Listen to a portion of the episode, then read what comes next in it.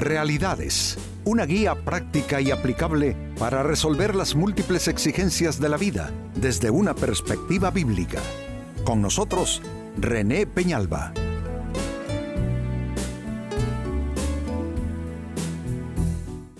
Amigos de Realidades, sean todos bienvenidos.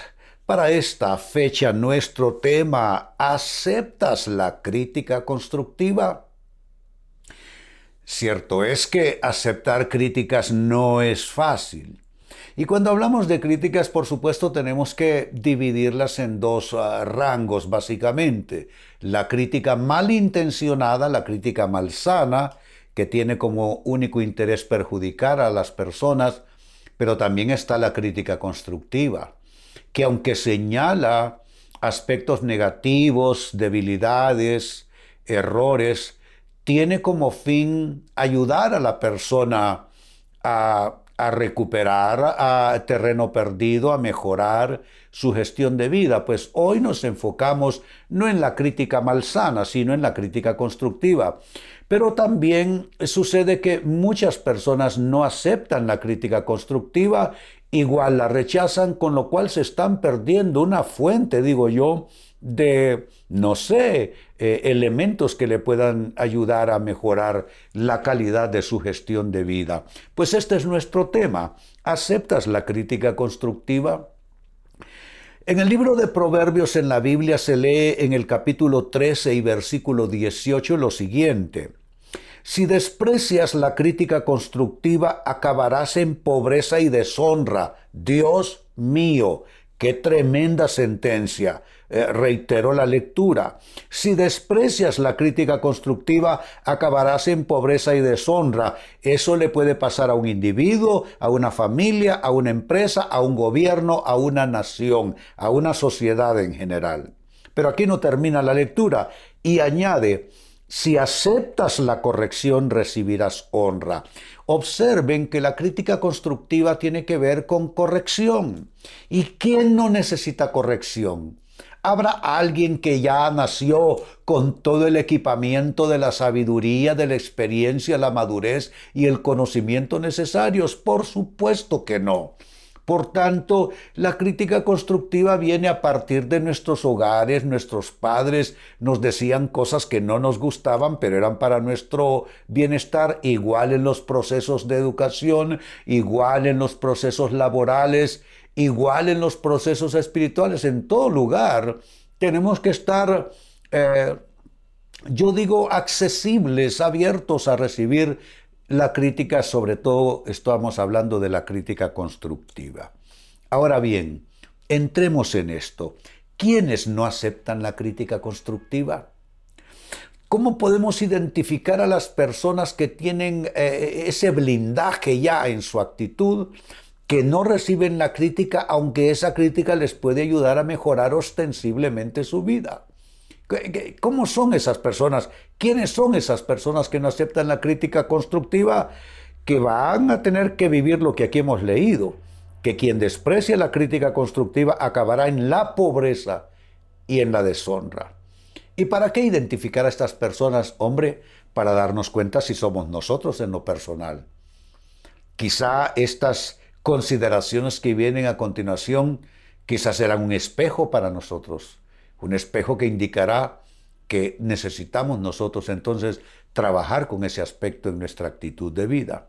Pues bien, ¿quiénes no aceptan la crítica constructiva? En primer lugar, los orgullosos, que no aceptan nada que les contradiga.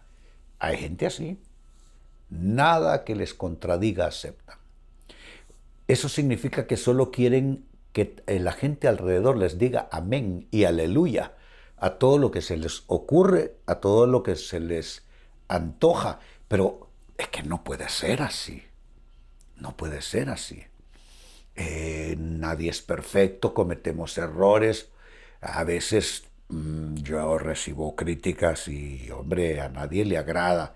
En principio uno se siente dolido uno se siente afectado, pero cuando uno observa de dónde viene la crítica, porque por supuesto es lo primero que hay que hacer, preguntarse de dónde viene esto. Si viene de buena fuente, pues abrir el corazón y la mente. Y por supuesto, si viene de un basurero, eh, las cosas como ya hemos oído, las cosas se toman de donde vienen, ¿no? Si vienen de un basurero moral y espiritual, ahí pues lo que tienes que hacer es simplemente hacer caso omiso de esa crítica. Pero cuando se trata de una crítica constructiva, que esta por lo general viene de, círculos de gentes que están a tu lado, gentes que, que son favorables a tu persona, pero no obstante tienen que hacerte el favor, no, es, es cumpliendo lo que dice la otra sentencia bíblica, que fieles son las heridas del que ama, pero eh, inoportunos los besos del que aborrece. Entonces, eh, la persona que te aprecia te va a decir cosas no necesariamente que te van a agradar y no puedes responder con orgullo y no puedes vivir en base de la actitud de que eh, a ti nadie te puede contradecir. Hay gente así.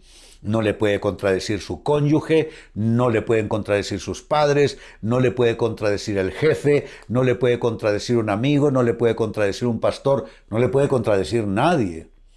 Hombre, yo creo que eso colinda ya con una actitud de franca y abierta rebeldía. Pues entonces estamos diciendo en primer lugar que quienes no aceptan la crítica constructiva son los orgullosos que no aceptan nada que les contradiga. Segunda forma de descripción de quienes no aceptan la crítica constructiva. Son los ultrasensibles, que ven solo enemigos y solo amenazas en los críticos. Los ultrasensibles. Esto es otra condición completamente diferente de la de los eh, orgullosos. Eh, el, orgulloso eh, es una actitud de altivez, no. El ultrasensible es que es tan vulnerable que hasta un mal buenos días que, que le den, es decir, un buenos días en un tono que no le agradó del todo, se siente herido, se siente lastimado. Bueno, los ultrasensibles sufren a raudales y hacen sufrir a los que están a su alrededor, porque en su hipersensibilidad van reclamando por cosas que solo están en su cabeza. No digamos ante la crítica. Ellos rechazan la crítica porque sienten que están siendo heridos que están siendo maltratados, que están siendo abusados. Y claro que existe la posibilidad de que alguien nos lastime con sus palabras con mala intención o si es si no es con mala intención sin ningún discernimiento, digámoslo así, que expresen opiniones y palabras sin discernimiento y eso nos lastime. Pero de eso a convertirnos en hipersensibles, en ultrasensibles, que todo nos duele, todo nos molesta, todo nos ofende, todo nos entristece, todo nos deprime. Básicamente, amigos, eso equivale a ponerte en manos de la gente y eso no te lo recomiendo. Creo que hay un punto medio en esto que todos podemos buscar, ni cubrirnos de una coraza de orgullo, de autosuficiencia y tampoco ser como una, una flor que, que apenas la tocas eh, se cae en sus pétalos. No puede ser así. Ambos extremos no están bien. Por tanto, no aceptan entonces la crítica constructiva, por un lado los orgullosos, que no aceptan que nada les contradiga, y los ultrasensibles que ven enemigos y amenazas por doquier. En tercer lugar, ¿quiénes no aceptan la crítica constructiva? los que viven solo para autojustificar sus debilidades y errores. Ese es otro círculo. Noten, los orgullosos, los ultrasensibles y tres, los que viven autojustificándose. Para todo tienen una justificación, para todo tienen una respuesta, para todo tienen un argumento, todo por no decir me equivoqué. Todo por no llegar a ese punto de reconocer un error, reconocer una debilidad, reconocer un pecado. Amigos, todos somos pecadores, todos somos limitados. No hay nadie que todo lo haga bien. Y es una mala costumbre y es un vicio eh, conductual el nunca estar dispuesto a reconocer cuando se ha hecho más mal que bien en una acción o en, eh, o en algo que haya sucedido. ¿Se dan cuenta? Entonces los que viven solo para autojustificar sus debilidades y errores nunca aceptan la crítica constructiva. Por consiguiente se van quedando al margen de aprender, de madurar, de superar distintas etapas como personas porque para uno poder crecer tiene que estar dispuesto a escuchar cosas que a uno no le van a gustar, pero si son acertadas esas opiniones, hombre, lo menos que nos conviene es agradecer porque eso nos puede ayudar a mejorar la calidad de nuestra gestión de vida. Y número cuatro, quienes no aceptan la crítica constructiva, los que no saben convivir con opiniones diferentes.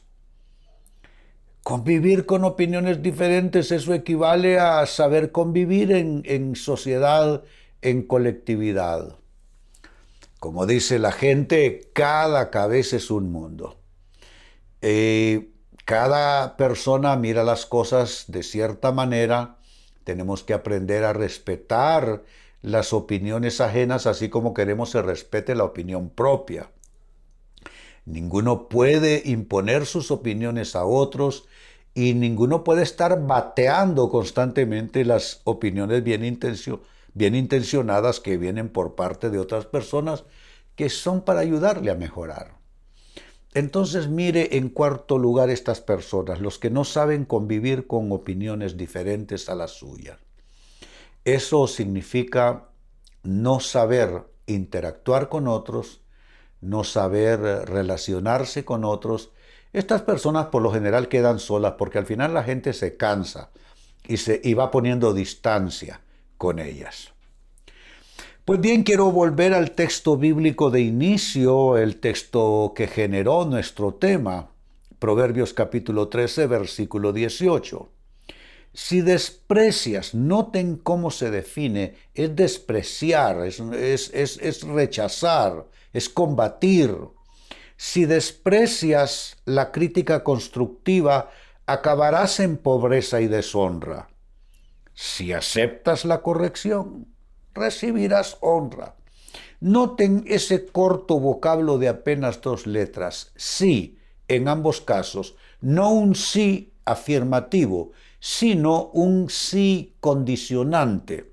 Si desprecias la crítica o si aceptas la corrección. En realidad somos nosotros que definimos el producto final. A veces le echamos la culpa a la gente, a las circunstancias, a Dios, pero en realidad en muchos somos nosotros que definimos el producto final.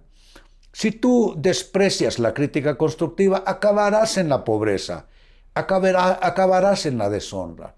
Pero si caso contrario, si aceptas la corrección, terminarás recibiendo honra.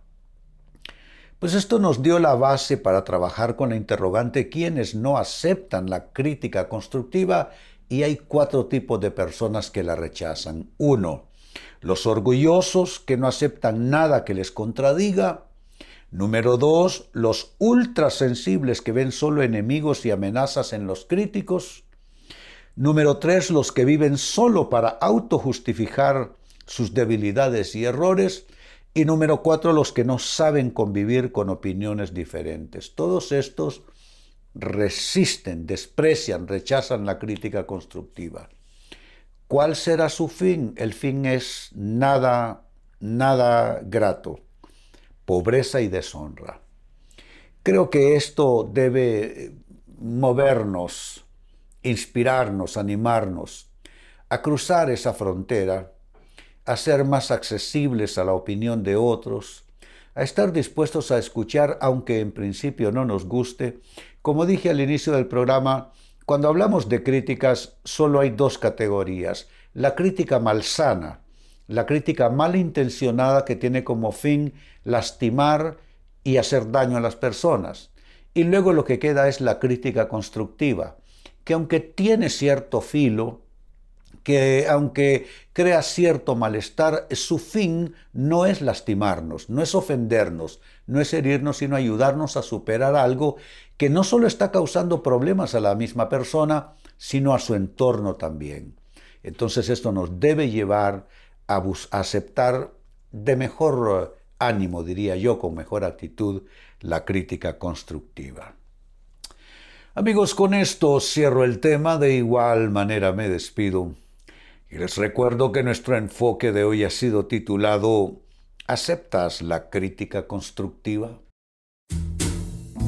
Hemos presentado Realidades con René Peñalba. Puede escuchar y descargar este u otro programa en renépenalba.net.